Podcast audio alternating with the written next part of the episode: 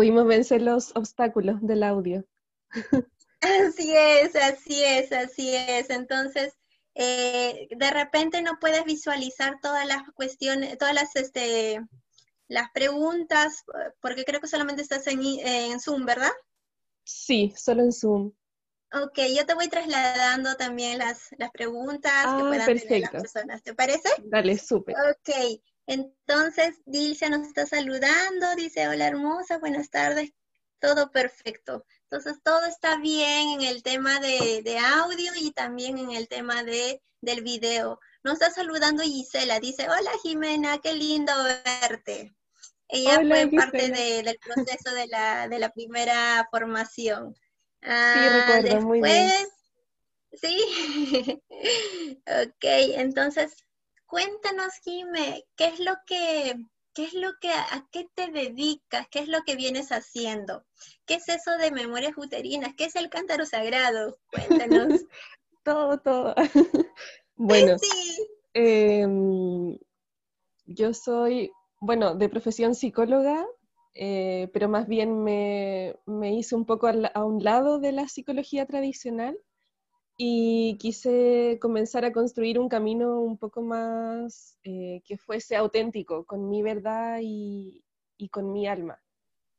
Y, en ese camino auténtico también empecé a buscar la sanación de, de mi propia historia, del propio dolor heredado que yo traía. Y ahí fue como, primero que todo, me encontré con, con muchas medicinas y muchos trabajos que me inspiraron posteriormente a enfocar todo, todo mi trabajo en, en el útero. Entonces, por ejemplo, primero me encontré con la respiración ovárica, después me encontré con la danza movimiento terapia, eh, luego en el 2017 fuertemente llegó a mi vida las constelaciones y ahí ya fue como un despertar absoluto que hoy día enfoca el trabajo de una manera sumamente particular que es la que pueden conocer en el training. Entonces, eso por una parte. Y bueno, las memorias uterinas son nuestros registros de información que recibimos en el momento en que estamos en el vientre de la madre. Y, en ese momento, umbral de nuestra existencia, recibimos todas las memorias heredadas de nuestros linajes de madre y padre, y también recibimos las memorias que acontecen en torno a la vida intrauterina como tal. Por lo tanto, cuando trabajamos con memorias uterinas, la figura de nuestra madre resulta una figura trascendental para trabajar en nuestra vida. Yo le llamo la primera gran puerta de sanación, porque siempre que queremos comenzar a transitar nuestro camino de sanación, lo primero, más allá de cualquier trabajo personal, más allá de cualquier desarrollo en nosotros mismos que queramos hacer, la madre siempre es la primera puerta. Entonces, el trabajo con memoria uterina siempre lo, lo inicio por esa parte. Y también me preguntaste qué es el cántaro. El cántaro sagrado es la escuela a través de la cual entrego mis talleres desde 2013 y se llama cántaro sagrado por un nombre que llegó espontáneamente a mi cabeza, a mi corazón, y no es más que el simbolizar este útero, el útero de la mujer como un gran reservorio de, memorias y de información. Súper, qué lindo. ¿Se escucha bien? Sí, sí. Ah, sí, porque hay un poco de ruido acá en mi entorno. Pero bueno, no se escucha tanto la bulla, se escucha muy bien. Ah, ah súper. ok, y entonces, ¿cómo, ¿cómo yo, por ejemplo, bueno, yo sé que ya pasé un proceso, yo ya puedo entender, pero las personas que de repente aún todavía no, no saben mucho de este tema, ¿cómo es que yo pueda conectar con estas memorias uterinas? ¿De qué forma puedo ser consciente de que eh, de repente, o cuáles son los síntomas que yo pueda sentir eh, que hay un tema que yo tengo que trabajar? Bueno, yo siempre lo explico como si en nuestra vida pudiésemos ver la parte de arriba de un árbol. Podemos ver si el árbol está florecido, si el árbol está seco, si hay una rama que tiene, por ejemplo, alguna contaminación. Sin embargo, hay una vida profunda de ese árbol que no estamos viendo del todo y de la cual no estamos siendo conscientes del todo. Entonces, así mismo pasa con nosotros en, en nuestra existencia. Hay una parte visible de nuestra vida, podemos ver que tenemos ciertos síntomas, podemos ver, por ejemplo, que tenemos ciertas complicaciones, em, que tengo ciertas limitantes, por ejemplo, en mi vida laboral, en mi vida financiera, en mis relaciones de pareja. Puedo ver muchas cosas en mi vida. Sin embargo, no soy consciente siempre de las dinámicas que generan esa, esa situación en nuestra vida. Entonces, a través del trabajo que he realizado, la idea es pasar por una serie de herramientas corporales, meditativas y de respiración que nos llevan a desarrollar una actitud de mirar profundamente hacia las raíces, hacia lo que hay detrás de lo que se manifiesta en mi vida. Por ejemplo, soy consciente de que mi menstruación duele, sin embargo, no soy consciente de las dinámicas silenciosas que generan esa situación. Entonces la invitación de este trabajo y desde esta filosofía del cántaro sagrado es mirar amplia y profundamente las dinámicas inconscientes de nuestra vida que nos están movilizando y que nos están impulsando a, a vivir de cierta manera y, hasta, y a llegar hasta un límite. Entonces, si queremos avanzar más allá de ese límite, y si quiero florecer más allá de lo que he podido llegar hasta ahora, es importante también concebir este pasado como dos caminos. Tengo el camino de que el pasado que yo llevo sea una cadena que me arrastra a la repetición, a algo que me quita fuerza, a algo que me condena, a algo que significa una carga, o también tengo el camino de que el pasado sea un sostén y un em, impulso para mí, otorgándome una enorme fuerza para proyectarme hacia el presente. Entonces, ¿cuál es la clave? Que en este trabajo con memorias uterinas hacemos que todo eso que pudiese ser una carga para nosotros o que pudiese ser algo que me tira constantemente a mirar hacia atrás, en lugar de eso lo transformamos y lo reordenamos de tal forma para que para cada persona el pasado signifique y sea una fuerza y una fuente de inspiración para proyectarse a la vida. Y en el fondo, ponerse en servicio a la vida desde su historia y desde lo que puede entregar de, su historia para inspirar a otros. Ah, genial, súper. Y, y, también me gustaría saber un poquito más que nos puedas explicar Memoria uterina. La memoria uterina y la intrauterina, ¿cuál es la diferencia o cuál es tanto, qué es lo que yo, cómo lo puedo yo trabajar? Por ejemplo, en este tiempo, por toda la coyuntura que estamos pasando, ¿de qué manera yo podría, ahorita que estoy en casa, ahorita que estoy eh, conmigo misma eh, y tengo un poquito más de tiempo, de qué manera yo podría conectar con estas partes, tanto la uterina como, o, es lo mismo, o cuál es la diferencia, ¿no? Uh, muy, muy interesante pregunta. Mira, em, de acuerdo como a todos estos años de, trabajo con las memorias uterinas, te voy a explicar cómo las puedo concebir hoy día.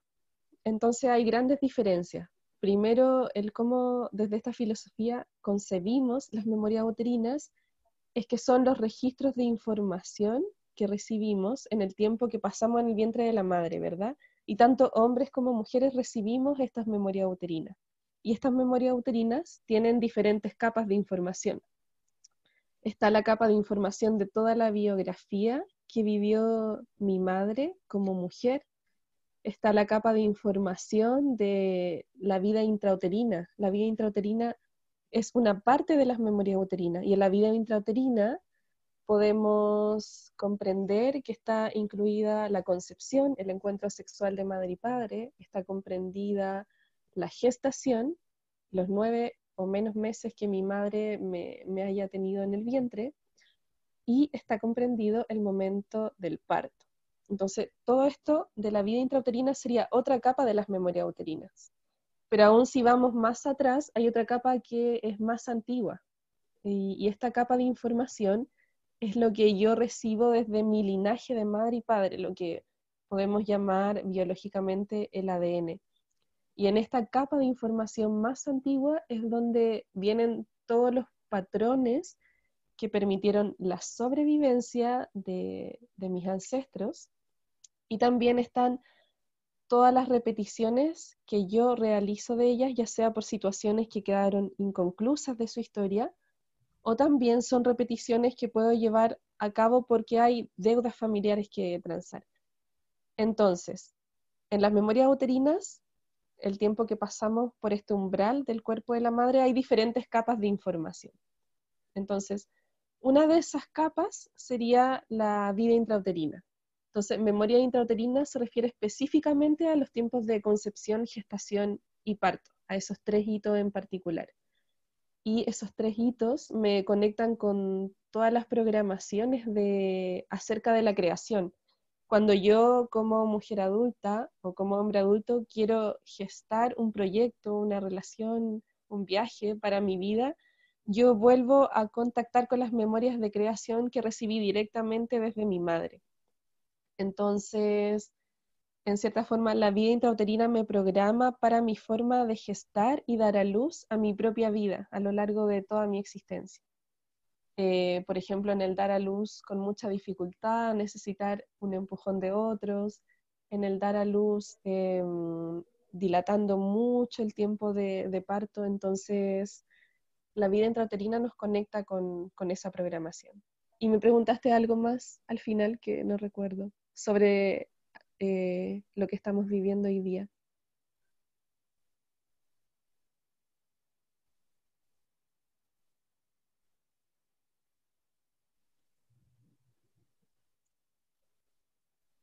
Giovanna. Se ha entrecortado, pero ya creo que regresamos. Hola. Ah, vale. Ah, te decía que me habías preguntado. Se algo entrecortó un momento, pero. Ah, ok. No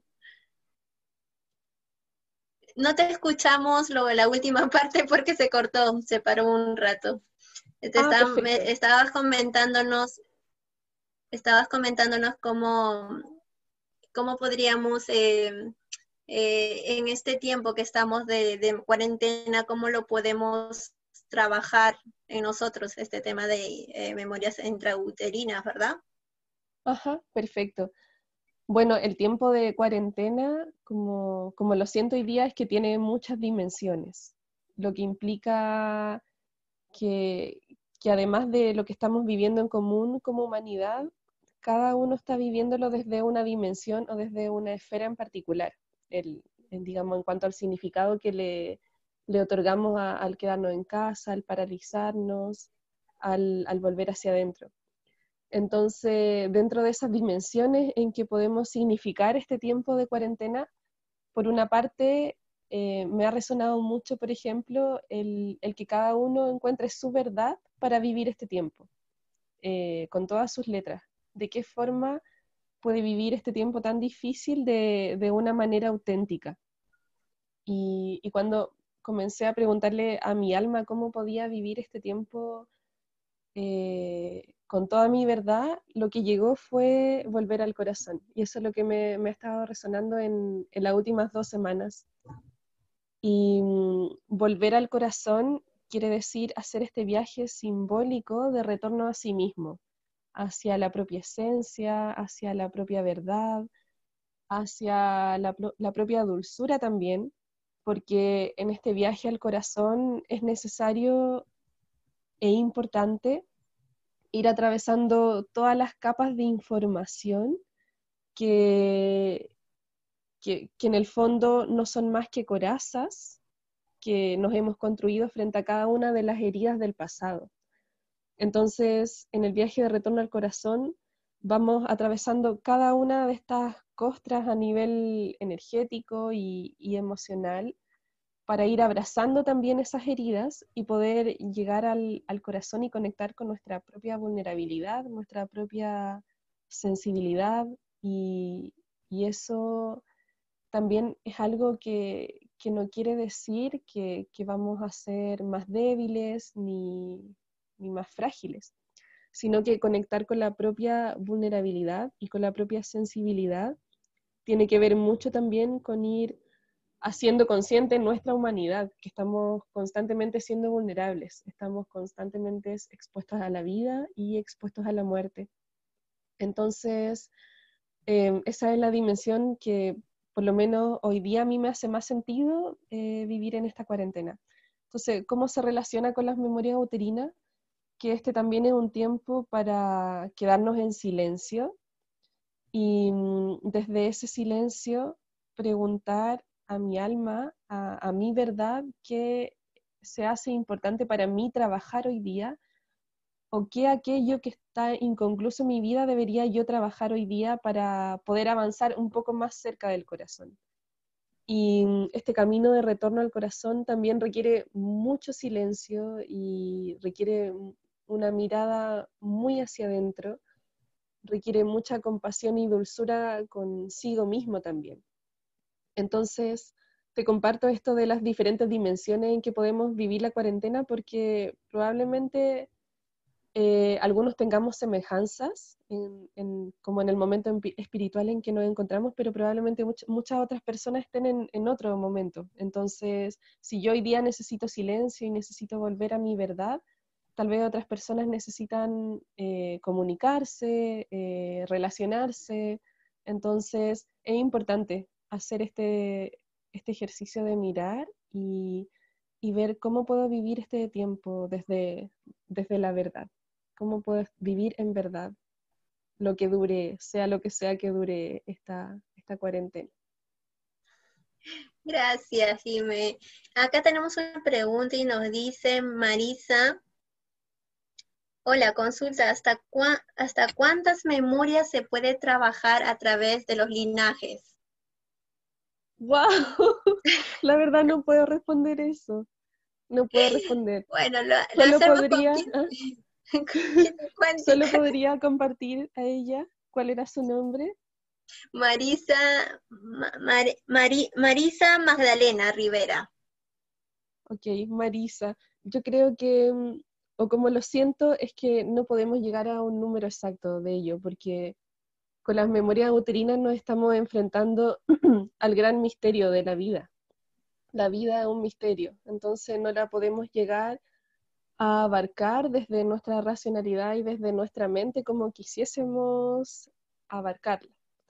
Entonces, puede que en esta vida lleguemos a trabajar un único asunto, por ejemplo, la relación con mi madre, o puede que llegue a trabajar muchos asuntos, aún así la vida no se trata de pasar todo el tiempo trabajándome y trabajándome y trabajándome y mirando al pasado incansablemente, no, se trata de eso, sino que se trata también de, de tener un propio barómetro interno que te diga hasta cuándo es suficiente mirar al pasado, mirar al dolor y cuando ya tienes que mirar hacia el frente, tienes que volver al presente con lo que ya pudiste hacer dentro de tus de tus capacidades humanas y dentro de tus limitaciones humanas y honrar lo que pudiste hacer y ya vivir en, frente con, la luz que hayas podido rescatar desde ese pasado.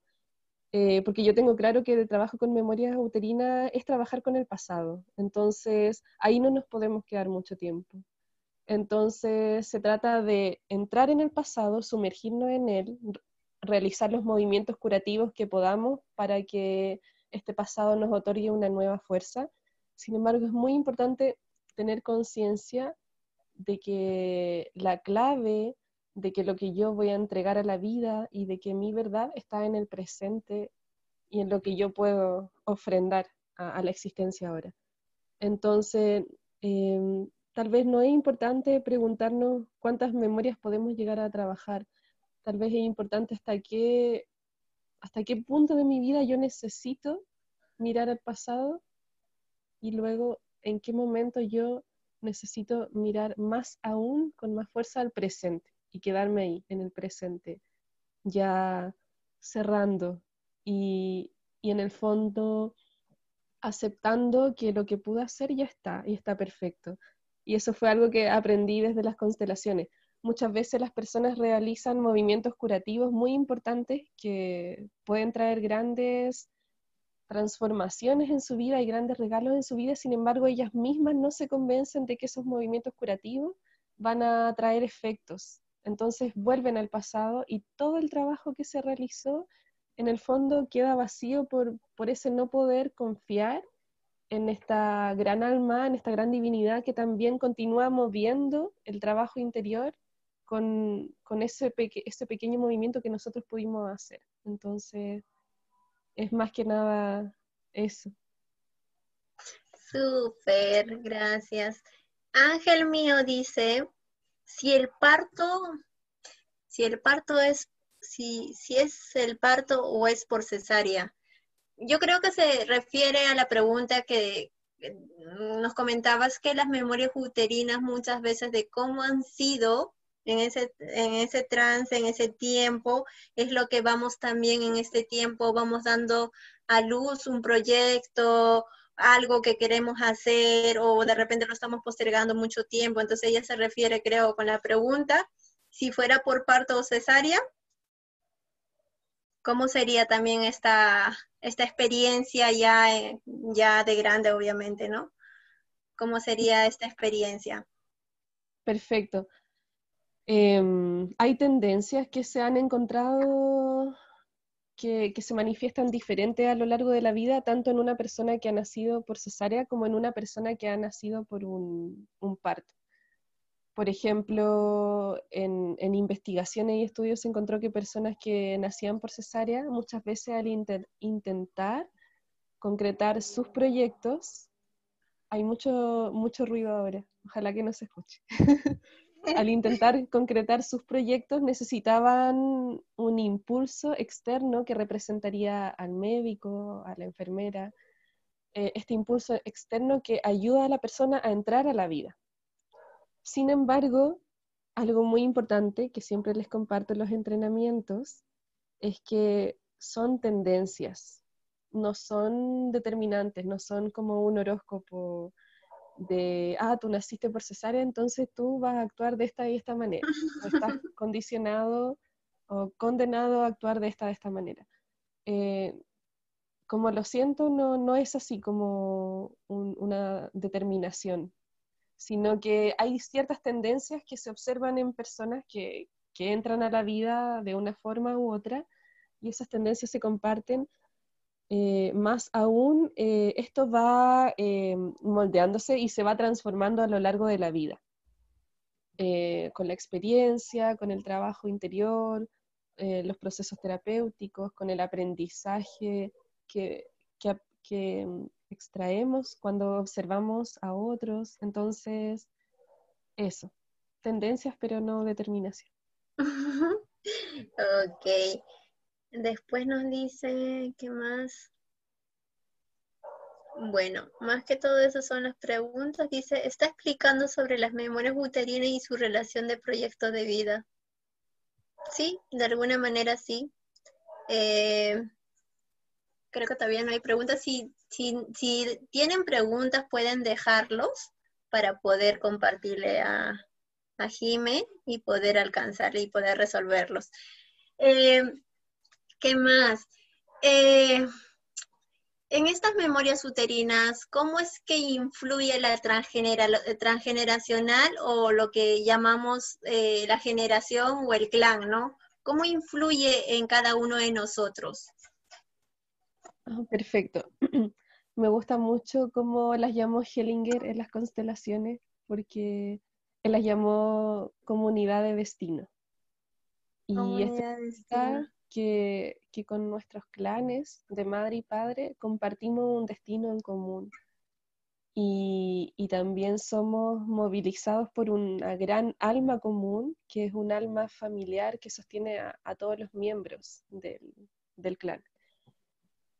Y en ese sentido, em, hay tres generaciones que son las que en, esta, en este destino que traemos nos influyen más fuertemente que la generación que primero está detrás nuestro, de padre y madre, luego están las generaciones de nuestros abuelos, materno y paterno, y luego están las generaciones de los bisabuelos. Y las historias que ellos vivieron, sus miedos más profundos, los secretos que guardaron, sus anhelos, son los que mayormente hoy influyen en el tejido que nosotros mismos manifestamos en nuestra propia vida. Entonces, dependiendo de la corriente que lo miremos, por ejemplo, em, podemos llegar a concebir eh, que las generaciones más importantes detrás nuestro son o tres generaciones, como esta mirada de las constelaciones, o también hay otras miradas, por ejemplo, que llegan a concebir siete generaciones, que son las que nos influirían en la vida. Sin embargo, aún así, ¿qué es lo clave? Lo clave de todos estos linajes, que mm, también los siento como alas, si, podemos hacer movimientos curativos con ellos, estos linajes tienen un motor central, que es la esencia eh, más pura que se nos transmite. Y este motor, motor central es la relación de cada uno de los integrantes con sus propios padres. ¿Por qué? Porque en esa relación están las heridas más profundas de, un ser humano, están los sentimientos de amor más profundo también, están las heridas del niño interno. Entonces, todo el contenido emocional y toda la historia emocional de cada persona se reserva primero que todo en la relación, en la historia que haya tenido con sus padres, independiente de si estos padres solo fueron sus canales para la vida o criaron a este hijo. Independiente de ello, se tiene una noción de estos padres, se tiene una historia con estos padres. Entonces, este es el motor más, más importante de lo transgeneracional, es lo que moviliza todo el tejido transgeneracional. Y mm, estas heridas que, que cada ser puede manifestar con sus padres se van traspasando eh, generación a generación como asuntos inconclusos. Y muchas veces también pasa que la forma de relacionarse de los padres con sus hijos, esos modelos de relación también se van traspasando generación tras generación. Entonces, finalmente, si miramos la relación que nosotros tenemos con nuestros propios padres. Em, en ese sentido podemos también observar que ellos son los eslabones que nos conectan al resto de los linajes. Por eso te mencionaba lo de las alas. Si somos capaces de hacer movimientos curativos, tanto con padre como con madre, y hacer movimientos curativos con el resto de, los integrantes de mi linaje, puedo hacer que esto que en algún momento es una carga y me pesa como una mochila, estos sean unas grandes alas que, me otorgan fuerza para proyectarme el presente, para enraizarme en mi lugar en la vida con mucha fuerza también. Y esto es algo muy clave del trabajo transgeneracional que hacemos. El reconocer cuál es mi lugar en el linaje, reconocer mi lugar de hija, de nieta, de hermana, de madre, de pareja, etc. Y si yo tengo claro cuál es mi lugar y lo ocupo, yo también puedo estar consciente que ese va a ser el lugar en el que voy a tener más fuerza en toda mi vida. Si yo, por ejemplo, me salgo de mi lugar e intento ocupar el lugar de ser madre de mi propia madre o madre de mi padre o ser madre de mi pareja, yo estoy perdiendo fuerza. Es como si estuviese alejándome del lugar donde está más concentrada la energía vital y creativa para mí.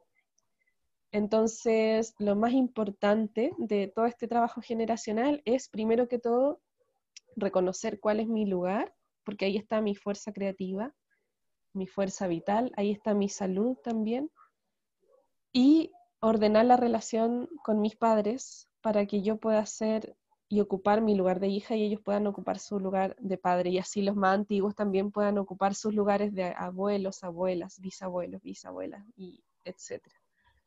Y todo esto ¿por qué? Porque en el fondo queremos traer fuerza al presente, queremos traer nuestra salud, queremos traer nuestra pasión, nuestro potencial creativo, eh, todo lo que nos hace sentir como una persona íntegra,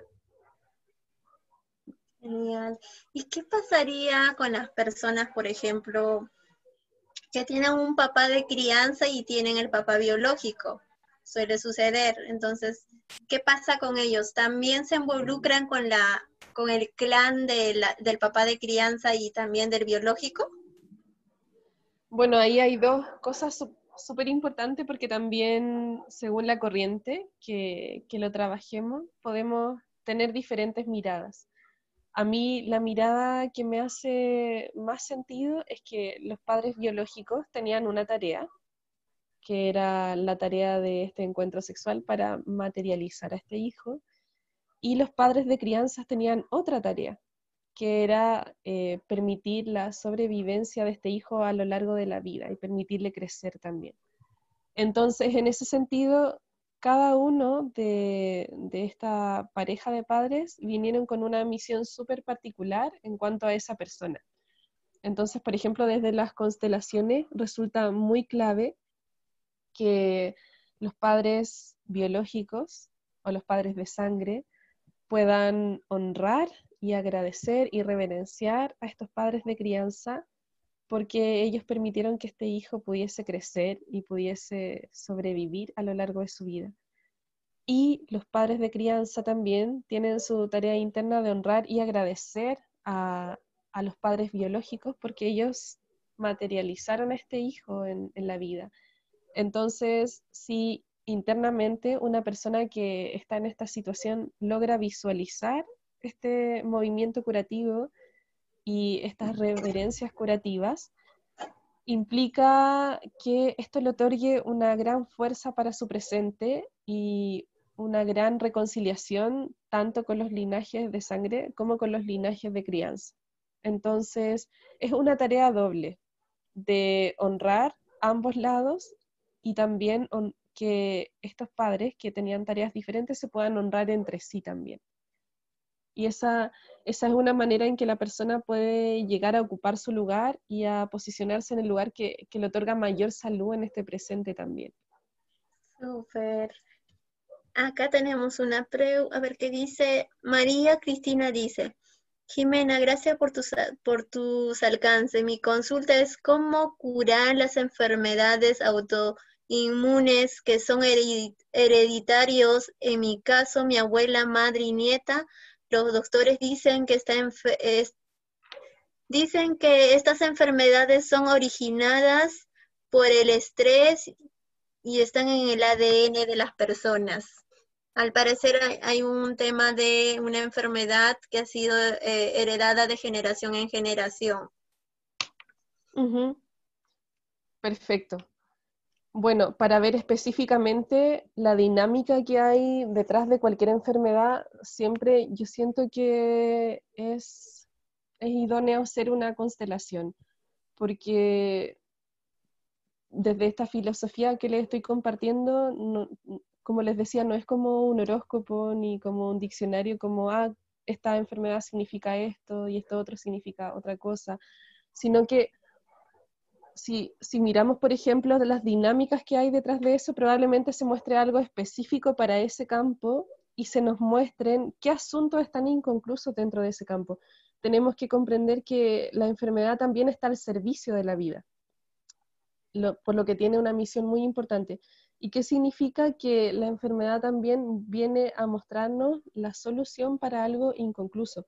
Muchas veces la enfermedad misma es o una dolencia es la solución en sí.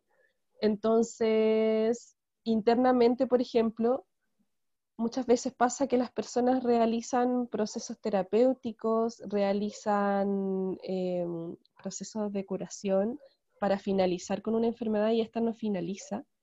Y es porque su alma muchas veces está de acuerdo con, esa, esa implicancia. Muchas veces está de acuerdo y se hace como un sacrificio y se hace desde el amor también, porque mm, el mayor fin de, todas nuestras relaciones, el mayor fin de, la existencia en sí no es la vida misma, sino que es el amor. Por lo tanto, eh, no, podría compartir como un significado específico de ello, sino que la invitaría a ella a abrirse a las posibilidades, incluso con la meditación lo podemos realizar para que esa situación inconclusa que se ha ido traspasando generación tras generación nos muestre algo, nos revele algo. Y esto también requiere mucha constancia, mucha apertura, requiere también paciencia, porque muchas veces tenemos que pasar mucho tiempo meditando frente a un dolor, una dolencia, para que este recién nos comience a hablar un poquito. Entonces, requerimos comunicarnos profundamente con esta situación que está al servicio. ¿Y de qué manera está al servicio de, ese linaje de ella? La verdad, no, lo sé. Por lo tanto, sería muy bueno para ella hacer una, constelación y ver esas dinámicas que en el fondo van a, manifestar cuál es el enmarañamiento específico que, hace que eso se transmita. Y los enmarañamientos son estas dinámicas que, muchas veces nos quitan energía, nos quitan fuerza, pero aún así nunca tenemos que olvidar que están al servicio de la vida y están al servicio de algo mayor. Por lo tanto, también es algo importante de honrar y agradecer, quitándole esta, esta característica como algo negativo que, que, tengo que sacar de mi vida y sacar de mi linaje o tengo que cortar. Eh, no, la invitación desde esta charla es a abrazar la vida, a abrazar nuestra propia existencia con todo lo que ella trae, con lo bueno que trae, con lo difícil que trae, con las dolencias que he repetido desde mi linaje. Y lo maravilloso es que cuando hacemos ese movimiento de honrar y reverenciar, comenzamos a quedar libres frente a estos enmarañamientos que van persiguiendo a una generación tras otra. Genial. Listo. A ver, eh, espero que Marisa, María, te haya sido útil para que puedas ver la manera, a ver si es que ves este tema de constelación, de repente algún tema de meditación, para poder trabajar aquello. Ángel mío dice, si tiene sentido porque mis tres hijos nacieron por cesárea, pero actúan diferente, actúan diferente ante la vida. Jimena dice, ¿nos podrías aconsejar algún tipo de meditación para conectarnos con nuestras, nuestras ancestras femeninas para liberar algo que estamos arrastrando en nuestra vida? Eso es lo que dice Podemos hacer una meditación ahora antes de cerrar, si quieren. Sería súper bonito. Y así queda grabada. Sí. sí, podemos hacer una meditación para, para conectar con nuestras ancestras. Bueno, sí, ahí tienes tu premio, ¿ves? Así que pónganle corazoncito para que puedas llegar a más personas y puedan tener esta, esta bonita experiencia de hacer esta meditación para poder sanar el linaje femenino. Sí, ayúdenos a compartir con más personas también para que pueda llegar también. Dice, ahora en cuarentena podríamos aprovechar para conectarnos con, con Ancestra y liberar eh, algo estancado. Bueno, sí es lo que vamos a hacer en la meditación.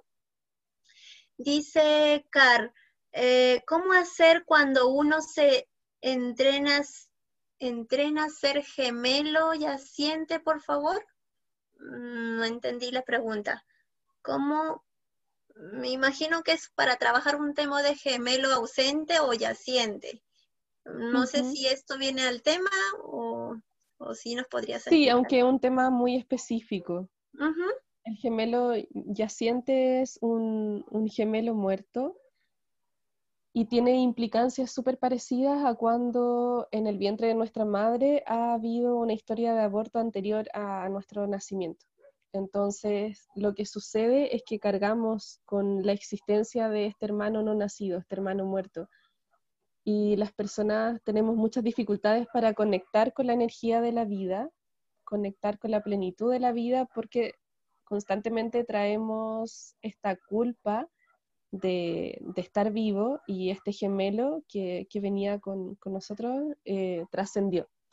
Entonces, es muy importante al igual que, con un, hermano abortado, em, despedirnos de él, hacer nuestro propio ritual de duelo, de cierre de ciclo, y en ese sentido también cerrar etapas, dejar esta etapa de haber cargado a este hermano por amor y por fidelidad hasta este momento de mi vida y desde aquí en adelante comprometerme a dejarlo a él en, el mundo de los muertos y yo permanecer por entero en el mundo de los vivos. Y mm, ese es un trabajo súper bello porque las personas cuando lo realizan también traen una nueva fuerza para, su vida, porque es como, antes es como si estuviesen con un pie en la vida y otro pie un poco en la muerte, pero luego de realizar este trabajo también quedan por entero en, en la vida y mirando hacia la vida. Y hay un libro muy bueno que se llama El gemelo solitario, que si quieren profundizar ese tema. Gemelo solitario. Sí, creo que el gemelo solitario. Lo voy a buscar. Ok, bueno, sí. De hecho que yo trabajo mucho con los gemelos ausentes y asientes también. Y eh, de hecho que, bueno, yo tenía un gemelo ausente, pero en este caso yo hice un, ya hice un trabajo y hay una gran diferencia cuando ya de alguna manera le haces este ritual, le despides, le honras, lo reconoces y es como que si, si te quitaras un peso de encima. Sinceramente, físicamente se siente, la verdad. Pero mi pregunta era más que todo, yo supe que tenía un gemelo ausente, pero nunca se le he dicho a mamá. ¿Es necesario decirle a mamá o es que ya es tu trabajo? O es, no, no es necesario. No es necesario. Muchas ah. veces pasan que las personas le dicen a, a, su madre que han descubierto esta situación y a ella no le hace sentido y probablemente porque es algo que el propio hijo o hija viene a trabajar, entonces no es necesario. Genial. Constanza nos dice, hola querida Jimena, una pregunta, ¿qué hacer cuando se sabe casi nada de la vida de una bisabuela porque murió cuando mi abuela materna tenía cinco años? Ah, perfecto. Bueno, algo maravilloso de esta forma de trabajar que está refugiada en las constelaciones del espíritu, es que no necesitamos conocer la historia. Por lo tanto, no necesitamos escarbar en la información, ni siquiera en los secretos familiares, para realizar movimientos curativos. Esa es una cosa. Entonces podemos sanar sin conocer la historia, por ejemplo, de la madre, del padre, de las abuelas, abuelos, etc.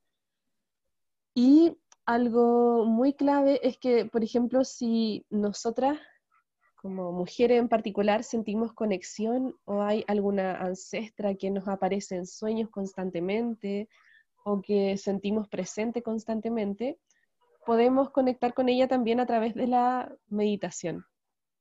¿Y por qué? Porque la meditación es una herramienta, una tecnología espiritual tan maravillosa que nos permite acceder a todos los espacios de nuestra conciencia y a medida que la vamos practicando más asiduamente también, nos permite ir entrando más profundo en, cada uno de esos espacios, espacios a los que normalmente no podemos llegar.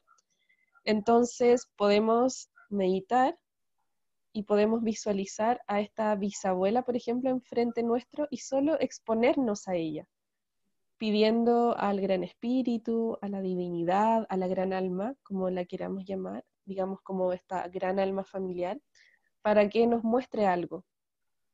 Y de pronto esta información emerge como un rayo de manera espontánea. Si hay algo que necesitamos ver en relación a esa antepasada en particular, algo se va a mostrar, ya sea en nuestro cotidiano, de forma espontánea, o incluso a través de nuestros sueños. Eh, entonces esa es una bella manera de empezar a, a vincularnos con nuestras antepasadas, que también son la fuerza que, traemos como mujeres. Y, y, es una forma muy bella también porque nos permite, por una parte, soltar la rabia, la frustración o soltar esta necesidad de tener que cortar con lo que no me gusta de mi linaje y comenzar a mirarlo desde una gran compasión y comenzar también a, a reverenciar la historia que tuvo esta ancestra de acuerdo a sus decisiones y de acuerdo a, lo que, a los caminos que ella haya elegido para su vida con las limitantes de su época. Entonces desarrolla mucho el amor y la compasión hacia nuestros linajes y eso, eso es tremendamente importante para nuestra vida, porque también nos quita este, mm, este, este personaje de ser un poco sucesores jueces o ser sucesores que, que castigan o, o, que muchas veces nos creemos más conscientes o más evolucionados que nuestros antepasados. Pero también es recordar que, que somos así muy, muy pequeñitos frente a cualquier antepasado, incluso frente a nuestros padres. Así que eso. Gracias. Danzo nos dice, hermosa, lo que explicabas de los padres biológicos y de crianza. ¿Se hace algún ritual en su ausencia? Eso es lo que nos pregunta. Bueno, eso es parte de la creatividad curativa de cada uno de nosotros. Y por supuesto, si, si sienten hacer un ritual, cantarles una canción, escribirles una carta, todo lo que sientan que les vibra, por favor, por favor, confíen en su propia medicina porque es la voz de, su propia alma mostrándoles el, próximo siguiente paso. Em, estamos en una era en que es muy importante que comencemos a mirar hacia adentro, el maestro interior, y eso implica también que comencemos a, desarrollar y a trabajar mucho nuestra confianza en nosotros mismos. Entonces, cualquier forma curativa que sea desde su propia creatividad, adelante, adelante, porque todos, todos tenemos contacto con esta gran fuente que nos guía eh, en nuestro camino curativo. Entonces, solo necesitamos saber cuál es el próximo siguiente pequeño paso. Y si el próximo siguiente paso es hacer este ritual, y, lo siento desde mi corazón, simplemente hacerlo. Gracias. Dice Car, muy amable Jimena, porque deseo trabajar en eso, pero no lo, no, no lo sé, deseo despedir al gemelo docente. Bueno, ese es un trabajo interno, ¿verdad? Es algo que, pues quizás si en caso no tiene los recursos para poder hacer esto, quizás va a tener que buscar en otro lado para que alguien más le pueda ayudar. Claro, en eso también es importante escuchar la propia voz y cuando hay lugares a los que por nosotros mismos no podemos llegar, es importante reconocer que necesitamos ayuda terapéutica. Entonces, por ejemplo, si para una persona no es suficiente escribir una carta de despedida y hacer un ritual, es importante también encaminarnos en procesos curativos que nos permitan em, cerrar ciclos, que nos permitan dejar morir lo que tiene que morir y que nos permitan también que, que, que podamos entrar en la vida aún con más fuerza de la que estábamos antes.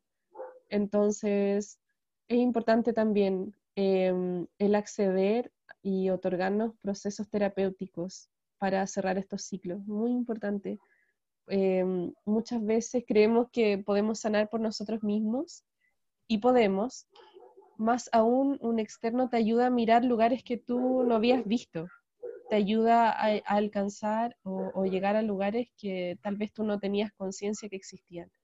Entonces, eso, eso también ayuda, ayuda mucho. Súper. Ok. Nos dice Damari para ya, esa es la última para poder iniciar con la meditación. Hola Jimena, mi bisabuela falleció por un tema de hemorragia, probablemente después de un alumbrado o aborto. No sé si tiene relación conmigo. Yo he tenido un aborto involuntario antes de mi hijo y, y dos después de él. ¿Qué me puedes decir de ello? Mm. Bueno, muchas veces hay fidelidades en cuanto a los abortos y en cuanto a las muertes uterinas. Entonces, em, en este momento no podría decir de lleno si eso tiene relación. Aún así, en cuanto a esa abuela o bisabuela, no recuerdo, es muy probable que ella eh, antes de morir tuvo una emoción o un dolor que no pudo ser mirado. Entonces, por ejemplo, aquí, ¿qué sería lo clave? Que los sucesores pudiésemos conectar con ella, dejarle en claro que vemos su dolor o su sufrimiento, reverenciar ese, ese dolor y luego dejarla ir. Y esa es una forma de que la memoria de ella también pueda, pueda descansar. Y, y esta memoria muchas veces se continúa repitiendo solo porque hay un dolor, hay un suspiro, un sufrimiento justo antes de morir de las personas que nadie vio en el sentido de que no ha sido honrado. Aún así hay, muchas dimensiones en, en, alguien que muere en, un parto. Entonces es un tema muy profundo, muy, muy profundo. Genial. Y eso por lo general se puede trabajar en una constelación, de repente alguien más que le puede ayudar o de repente más adelante se puede unir a, al training que podamos tener, que todavía no tenemos fecha aquí en Perú, eh, donde le permita trabajar toda esta parte, ¿verdad? Ajá, sí, herramientas para poder mirar las dinámicas detrás de esa situación hay muchas. La clave es que cada uno pueda reconocer cuáles son las herramientas que le hace sentido para, para sanar esa situación. Eh, a mí me hace sentido con todo el alma las constelaciones, sin embargo puede que a otra persona le haga sentido otra herramienta. Entonces, acá, por ejemplo, no les comparto las constelaciones como una verdad absoluta, sino que la invitación es a que cada quien pueda eh, descubrir las herramientas alineadas con la verdad de su propia alma. Entonces, en ese descubrimiento es donde vamos a tener mayor fuerza para nuestro proceso curativo. Genial. Gracias, Jimena. Ha sido de mucho. Creo que ya no hay más preguntas. ¿Qué les parece si comenzamos con la meditación? Pongan muchos corazoncitos para saber que si, le, si quieren hacer la meditación, si no terminamos aquí. Dice, gracias, gracias. Después de todo ello, sé que tengo que sanar memorias pasadas de mis ancestros. Ok, ya comenzaron a mandar los corazoncitos. Qué Así que nos preparamos si hay algo más para compartir y si no, podemos comenzar con la meditación. Perfecto, va a ser algo súper cortito, pero lo bueno es que va a quedar grabada. Sí, eso. Bueno, las invito a que se puedan sentar derechas. Justo en este momento hay mucho ruido. Pero vamos a concentrarnos en la meditación. Siempre cuando queremos hacer algo, siempre hay cosas, interferencias. Nos, concentramos en nuestra meditación. Perfecto. Entonces las voy a invitar, que me da risa porque justo empezamos y empezaron todos los perritos. La Matri, la Matri, no quiere, no quiere. La vamos a hacer igual. Sí. Bueno, Vamos a buscar una posición cómoda. Si estamos en una silla, vamos a poner ambos pies firmes sobre el piso. La columna va a estar derecha, muy derecha. Quizá un poco desapegada del respaldo de la silla para que podamos estar bien derechas como una columna. Y las manos van a estar simplemente sobre las piernas, así cerraditas.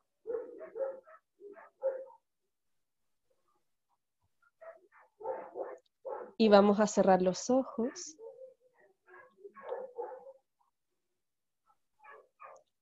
Y vamos a comenzar inhalando por la nariz, muy suavemente.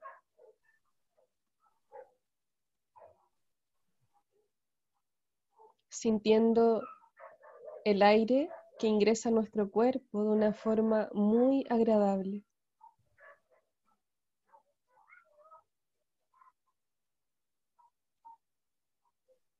Y exhalamos muy suavemente también por la boca.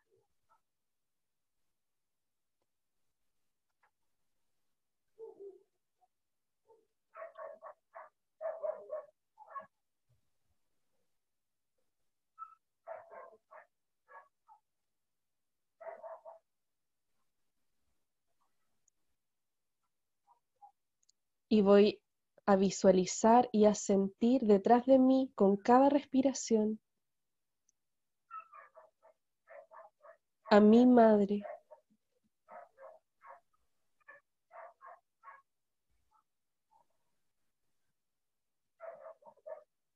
Ella apoya ambas manos en, su, en mi espalda.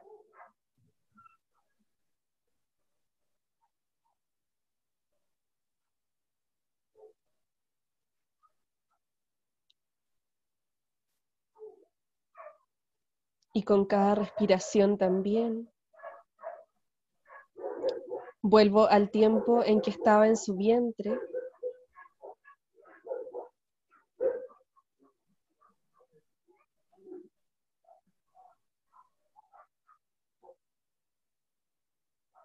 Voy a sentirme muy contenida, muy abrazada, muy acunada en su útero. Voy a sentir el calorcito uterino.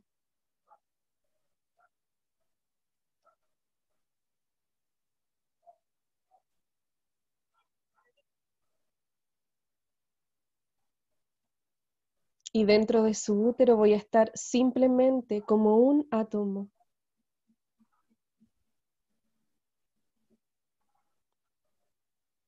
Soy muy pequeña.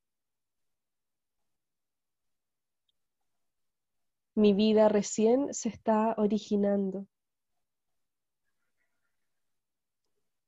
Y mi madre es tan inmensa, es tan grande.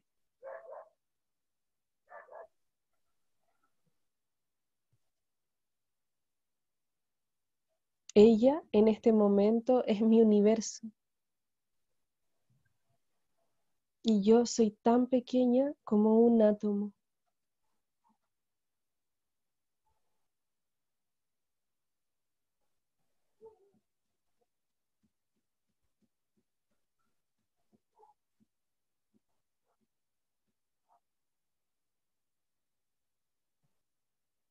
Siento y soy consciente de la inmensa diferencia que hay entre el tamaño del cuerpo de mi madre y mi tamaño al iniciarse mi vida.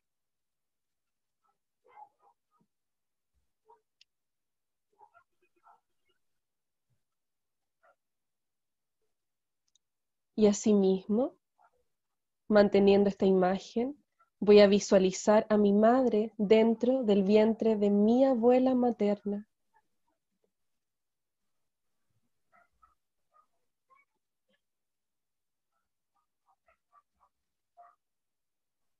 Puedo sentir que mi abuela materna es tan grande, tan inmensa.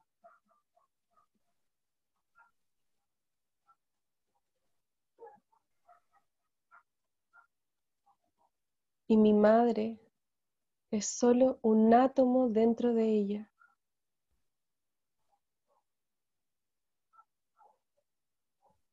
Una pequeña semilla.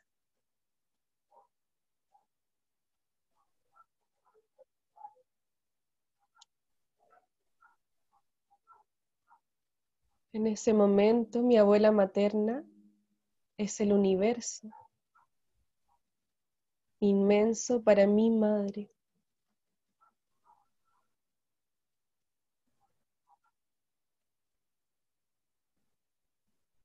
Y yo, en comparación a mi abuela materna, también resulto tan, tan pequeña, tan minúscula.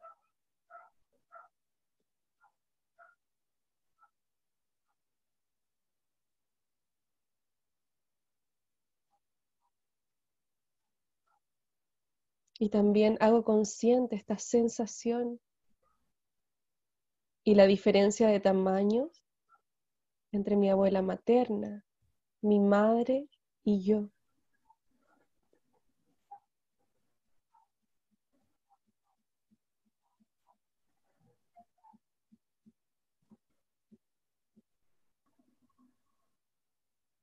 Y así sucesivamente visualizo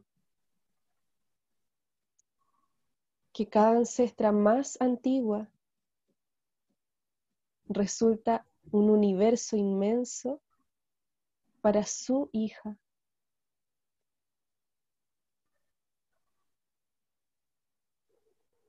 Las más antiguas son las más grandes.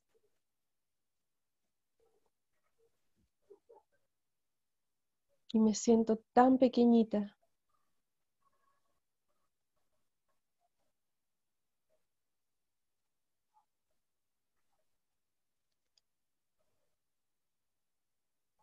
Puedo ver una cadena de úteros, donde cada madre contiene a cada hija, hasta el infinito.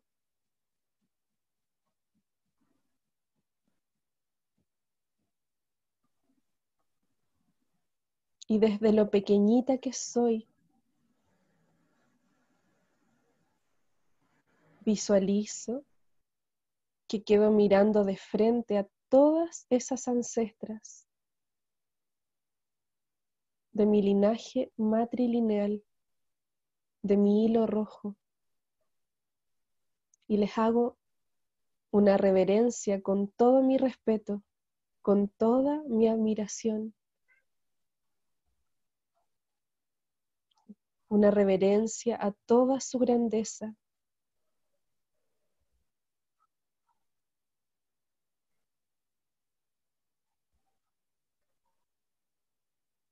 Sobre todo, soy consciente que estoy reverenciando a mi madre.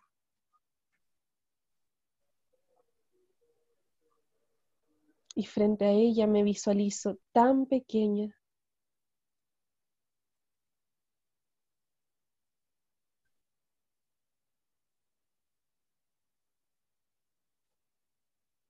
Y en esa reverencia, cada una de esa hilera de mujeres cada una de esa hilera de úteros me bendice.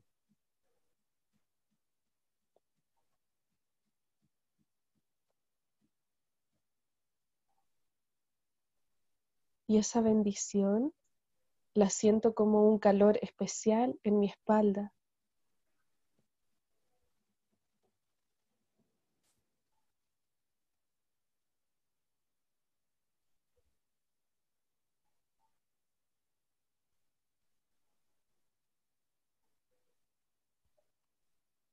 Me quedo recibiendo el calor ancestral un momento, aún sintiéndome tan, tan pequeña como un átomo.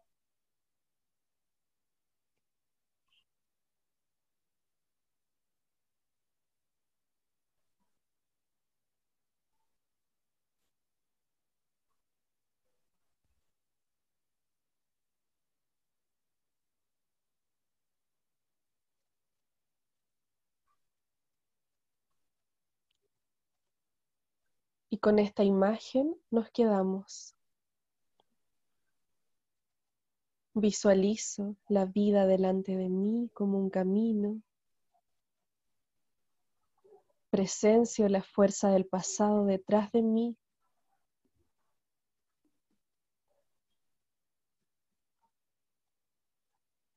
Sintiendo linaje de madre y padre. La fuerza del pasado me impulsa a mirar hacia el presente.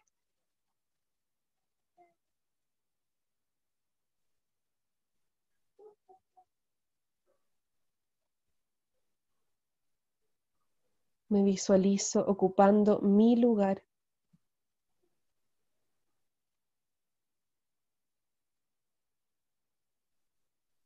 Y cuando tenga esta imagen bien enraizada en mi interior, Progresivamente voy abriendo los ojos,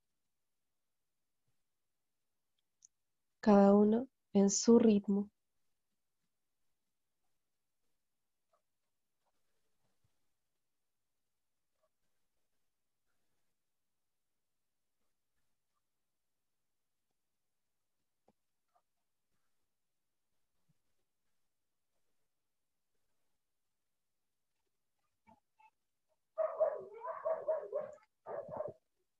Muy bien. ha sido hermosa esta meditación, ha sido muy linda, muy linda. Gracias. Y mira que los perros comenzaron para terminar. Sí, se escuchan los perros. Qué gracioso. Para iniciar y para terminar. Sí. Bueno, les recomiendo que, si, que como va a quedar grabada, la puedan realizar de nuevo varias veces por la mañana, tanto con el linaje de madre como con los úteros que vienen desde el linaje de padre. Genial, me parece súper lindo. ¿Alguien tiene algún comentario, pregunta, sino para despedirnos? Ay. Y ha sido un hermoso viaje, totalmente danzo. Ha sido fabuloso. Así que eh, pueden este, seguirla cuéntanos, ¿dónde te podemos seguir, este, Jime? Eh, danos tus redes para que también las chicas te puedan conocer, todo lo que vienes publicando y todo eso. Bueno, la website principalmente es www.cantarosagrado.cl. El Instagram es Cántaro Sagrado. El Facebook también es Cántaro Sagrado o Jimena Noemí. ¿Y qué más? ¿qué más hay? Eso. Y el, correo, bueno, también lo pueden encontrar en YouTube, ahí hay muchas meditaciones. Y el correo es info arroba Genial, dice Toyita, dice hermoso, hermoso, la verdad, wow, qué cadena tan inmensa, gracias. Viví hermoso ah, momento, gracias, ahora le, le traigo aquí ahora. Qué lindo. Así que te están mandando muchas, mucha gratitud. Seguramente luego lo vas a ver, este Jime, que te están dando muchas gracias. Muchas Ay, gracias. a ustedes. una meditación fabulosa, ha sido muy bonita. Gracias Jimena por tu tiempo, gracias por compartir tu sabiduría, lo que, lo que vienes aplicando en tu vida y también nos puedas compartir. Y gracias, gracias, te esperamos pronto en Perú, todavía no tenemos fecha exacta, pero esperemos que todo se alinee y se dé de la mejor manera. Sí, que así sea. Muchas gracias por la invitación y por acompañarnos.